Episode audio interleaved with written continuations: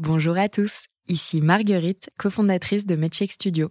En ce mois de mars, mois de sensibilisation à l'endométriose, je voudrais vous parler de l'un de nos podcasts, animé par une personne brillante, une patiente militante qui s'appelle Marie-Rose Gallès, ou Super Endo Girl sur les réseaux sociaux. Dans Endométriose Mon Amour, elle parle avec un humour décapant du quotidien des personnes touchées par cette maladie handicapante. Ce podcast a gagné plusieurs prix et je vous recommande chaudement d'aller le découvrir. Bonne écoute. Si on ouvre le dictionnaire pour trouver la définition de cheminement, on lit action de cheminer. Mais aussi, en parlant de quelque chose qui est en mouvement, on lit que le cheminement est un déplacement, une avance, une progression graduelle. On parle des cheminements des sables, des électrons, on parle des cheminements de la Lune. Et dans ce podcast, on vous parle des cheminements de femmes, toutes différentes, toutes uniques. Je tends le micro à celles qui font bouger les lignes de la santé des femmes, celles qui font avancer les choses. Car oui, on avance. Oui, on trouve des solutions, des façons d'aller mieux. Je vous le promets. Préparez-vous à être surprise je suis Marguerite de Rodelec. Bienvenue dans Cheminement. Aujourd'hui, je voudrais vous faire écouter un épisode qui est très important pour moi. Il raconte l'histoire de Jerry. Jerry, c'est ma grand-mère, et depuis que je suis toute petite, elle me parle librement. Cela fait maintenant une quarantaine d'années qu'elle euh, n'a pas bu une seule goutte d'alcool, et ça, c'est grâce au programme des alcooliques anonymes. Dans cet épisode, elle explique avec sincérité les blessures de son passé, mais aussi les difficultés qu'elle a rencontrées. Surtout, elle livre un grand message d'espoir à toutes les femmes et tous les hommes qui l'écoutent. Cet épisode a reçu le prix du jury de Parole de patients, une plateforme qui vise à rendre visibles les témoignages des patients. Bonne écoute.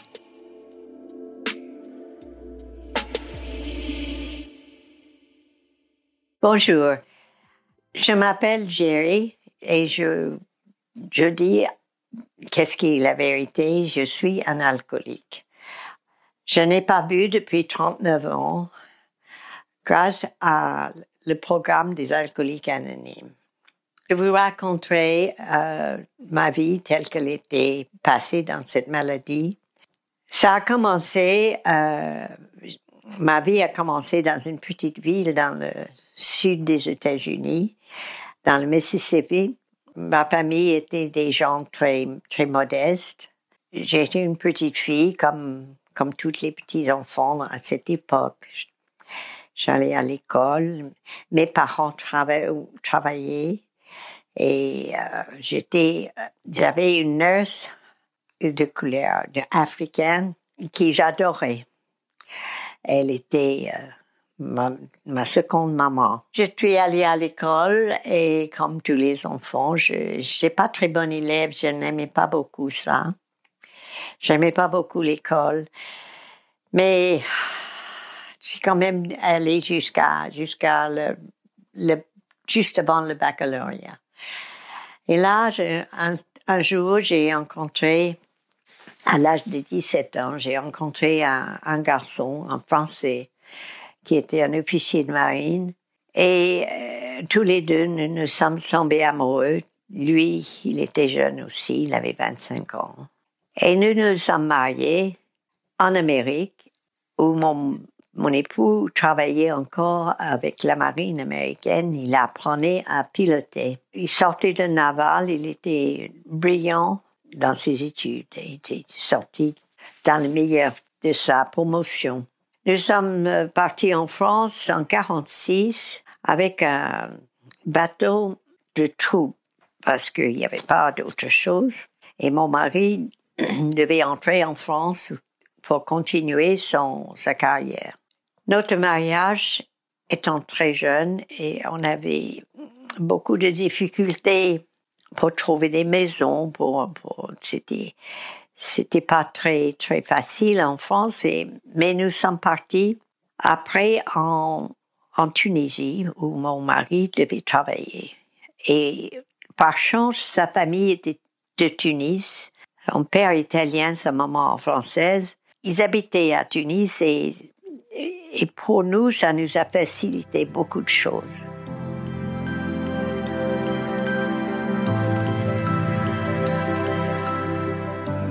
Me dit, je voulais l'alcool dans cette histoire, n'est pas encore arrivé. J'ai eu trois enfants sans difficulté, sans jamais avoir bu. À 27 ans, je me trouvais enceinte avec un quatrième petit bébé qui, qui avait été, euh, je dirais, tel que c'était euh, un accident dû au médecin qui s'était pas rendu compte que le bébé était à terme. Et ses petites filles, encore une autre petite fille, est, née morte. J'ai failli mourir parce que il y avait un début d'infection. Après ça, après cette terrible aventure avec ce la mort de ce bébé, j'ai tombé dans une euh, dépression. Je m'occupais de mes trois petites filles qui avaient commencé à l'école, mais ma vie était très triste. Je, dans la journée, quand les enfants n'étaient pas là, je ne pensais tout le temps à ce petit bébé. Ma belle-mère, qui était une femme très gentille avec moi, me voyant euh, très très fatiguée et, et maigrissant, et elle a suggéré que je bois un verre de vin le matin, à midi, et un verre le soir. Et pensant, comme les Français pensent toujours d'ailleurs, que ça pouvait euh, me, donner de l'appétit pour manger et peut-être m'améliorer un peu euh, cette dépression. Et c'est comme ça que mon problème avec l'alcool a commencé. Maintenant, j'explique que ce n'est pas parce que suis que j'ai tombé un que j'ai perdu un bébé, que je suis devenue alcoolique. Ce n'est pas du tout ça. Il y a des millions de femmes qui ont ce même problème de perdre un enfant et ne deviennent pas alcooliques. Je pense, et c'est mon idée, que nous, les alcooliques, ont quelque chose dans notre cerveau que fait que les addictions, que ce soit l'alcool, médicaments, sexe, n'importe quoi, les addictions sont plus faciles pour nous et on ne sait pas pourquoi. C'est une idée qui me vient à moi et, et souvent je l'ai partagée avec des médecins.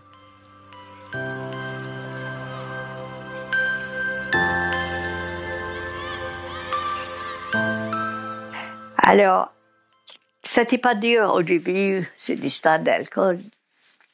Faut pas croire que tout de suite je devenais morte, c'est pas ça du tout. Pendant dix ans, je pouvais boire en contrôlant mon alcool, c'est-à-dire que je savais très bien quand il fallait s'arrêter. Pendant dix ans, ça c'est. Je dis pas que c'était pas, qu'il y avait pas comme des sauts d'humeur, des choses changées, mais mais c'était, je pouvais vivre normalement. Et puis vers la 11, 12e année, ça a commencé à se dégrader. C'est-à-dire que je devenais exubérante, euh, voulant être le centre du monde. C'était moi qui devais, euh, tout décider dans mon, mon ménage. Mon mari et moi, ça commençait d'aller pas bien du tout à cause de, cet alcool qui, qui m'a changé mon, complètement mon, ma personnalité. Les années ont passé, a continué à dégrader jusqu'à l'âge de, de 40 ans. De 40 à 50 ans, j'ai perdu ma vie complètement. Je m'occupais de mes enfants, mais j'avais plus de vie. J'avais plus de vie, il y avait une seule chose qui comptait, la bouteille. Et malheureusement, me suis lâché du vin que j'avais toujours bu et je suis entré dans, le whisky.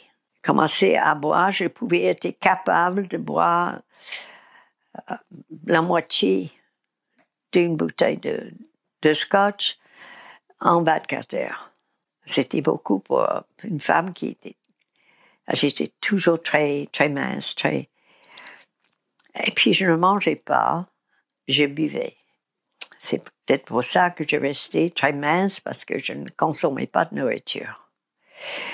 De temps en temps, un petit sandwich, un, un fruit, euh, mais j'avais pas faim.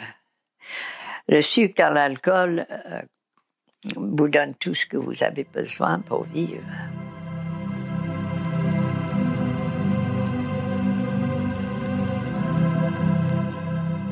Un jour, j'étais tombée tellement malade que j'ai deux amies, des femmes de marins comme moi, qui venues me chercher, qui m'ont emmené voir un médecin qu'elles avaient trouvé à Paris, un jeune médecin extrêmement gentil.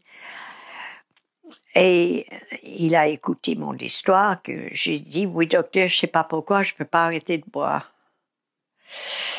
Je bois tout le temps. Je, bois dans ma cuisine derrière la porte. Euh, je ne fais que ça. Et alors il a, il a réfléchi. Il m'a dit ah bon, ben, il m'a donné quelques médicaments. Et ça n'a pas du tout marché. Je n'ai pas arrêté quoi que ce soit. Et je lui ai téléphoné le matin en lui disant docteur, je vais mourir. Il, habitait pas loin de chez moi à Paris. Il habitait rue d'Assas. Il n'était pas très loin. Ma petite fille, ma dernière fille, les autres étaient tous mariés. Mais ma dernière fille avait 16 euh, ans, 17 ans. 16 ans. Elle était à sa dernière année de, lycée. Elle était extrêmement gentille avec sa mère. Elle s'en rendait compte que j'étais pas bien. Je dois dire que ma, ma quatrième fille pour moi était, était toute ma vie. Et à ce moment-là, ce docteur venait me voir, il me trouvait avec ma vieille robe de chambre, mes cheveux défaits, euh, pleurant. Alors un jour, il en avait un peu assez de venir chez moi. Il a dit, habillez-vous. Je vais vous emmener voir quelqu'un.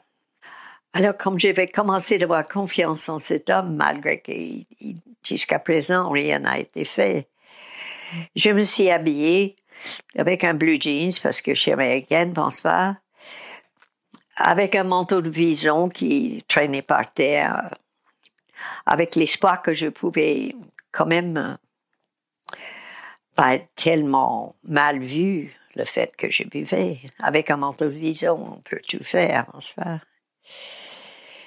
Et je suis arrivée avec ce docteur à l'église américaine et j'ai rencontré un un monsieur dans un bureau. Un monsieur qui était fort beau, très, très calme, et qui me regardait avec un air de, je dirais un air d'amour, un amour en secouant la tête et en me disant, Jerry, assieds-toi, on va parler, tu vas me dire qu'est-ce qui va pas. J'ai dit, docteur, je, docteur, je l'ai appelé docteur parce qu'il n'était pas docteur, il était, un, il était, c'est assez drôle, il était pilote aussi. Il me disait, avec une bouteille de scotch dans le, dans le ventre, il me disait ça. Il m'a dit, je suis un alcoolique aussi. Mais, je ne bois plus depuis très très longtemps. Et j'ai dit, mais comment est-ce que vous avez fait? Tu peux me tutoyer, on va devenir très amis, il m'a dit. Ça m'avait un peu choqué. Bon, je suis avec mon manteau de vison, tutoyé tout de suite. Et euh, il a commencé à me parler de lui. Et son histoire ressemblait tellement à la mienne, la façon qu'il vivait, que je me suis dit, c'est pas possible. C'était pas le, on était femmes et hommes, mais on se ressemblait dans la façon qu'on vivait le fait qu'on ne pouvait pas arrêter. On pouvait faire n'importe quoi, mais l'alcool passait avant. Je sais, mon mari m'a offert tout pour arrêter de boire. Tu veux quelque chose, tu veux une nouvelle, tu veux quelque chose de matériel? Non, non, c'était, c'était pas ça. Et lui, c'était pareil. Eh bien voilà, ça commence comme ça. Cette organisation s'appelle les Alcooliques Anonymes.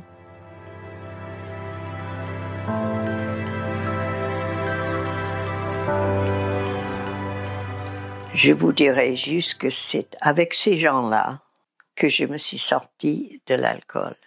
La chose qu'on apprend à faire là, chez les c'est de s'aimer les uns et les autres et d'écouter avec tous nos cœurs les problèmes de nos amis. Ça a marché comme ça. J'ai connu beaucoup, beaucoup de gens. J'ai aidé beaucoup, beaucoup de gens comme eux, ils m'ont aidé. J'ai eu peut-être une trentaine de filles. Beaucoup sont des femmes maintenant qui sont en sortie de l'alcool. Il y en a d'autres qui sont morts. J'ai appris beaucoup de choses de la vie avec ces gens. Il y en avait des riches et des pauvres. En fait, mon meilleur ami, c'était un clochard. Il était celui-là qui m'a dit quelque chose qui m'a resté dans mon cœur. Il m'a dit, c'est pas en pensant que tu es la meilleure que tu gagneras. Oublie ton orgueil. Ce clochard, qui était dans la rue, il venait avec nous. On avait beaucoup de respect. Il ne buvait plus. On avait beaucoup de respect pour lui parce que, habillé comme il pouvait, il n'avait pas beaucoup d'argent et on n'avait pas le droit de lui en donner. Le nombre de gens qu'ils ont aidés, c'était comme ça. J'ai connu l'ambassadeur d'Irlande, qui était un alcoolique aussi. C'était exactement la même chose. Le sentiment que j'ai pour ces gens, c'était pareil. Voilà, les années ont passé. Comme je vous disais, j'ai 39, 39 ans bientôt. Au mois d'avril, j'aurai 39 ans d'abstinence sans jamais avoir touché ni alcool, ni drogue, ni médicaments, ni quoi que ce soit. Tout ça en allant avec mes amis et en travaillant plus tard avec un de mes amis qui était médecin. Et on allait dans les hôpitaux chez les internes pour les parler de l'alcool. Qu'est-ce que je devais faire là? C'est devant ces jeunes médecins qui n'étaient pas encore médecins, mais qui étaient dans les cinquième ou sixième années de médecine. C'était raconter qu'est-ce qui m'est arrivé. C'est tout ce que je devais faire. Et je l'ai fait et je dois dire qu'on m'écoutait. Qu'est-ce qui s'est donné après? Est-ce que ça a aidé? Je sais pas. Maintenant, j'ai 90 ans. Je vais toujours en AA, de temps en temps, pas, pas régulièrement. Mon téléphone est toujours libre pour les amis qui ont besoin de moi. Et je dois dire que j'ai une vie grâce à la sobriété. Depuis l'âge de 52 ans, où j'étais devenue sobre. J'ai une vie heureuse avec des enfants que j'adore, un mari qui est toujours là. C'est pas toujours, c'est pas toujours formidable, mais avec euh, l'aide de mes amis, je peux supporter.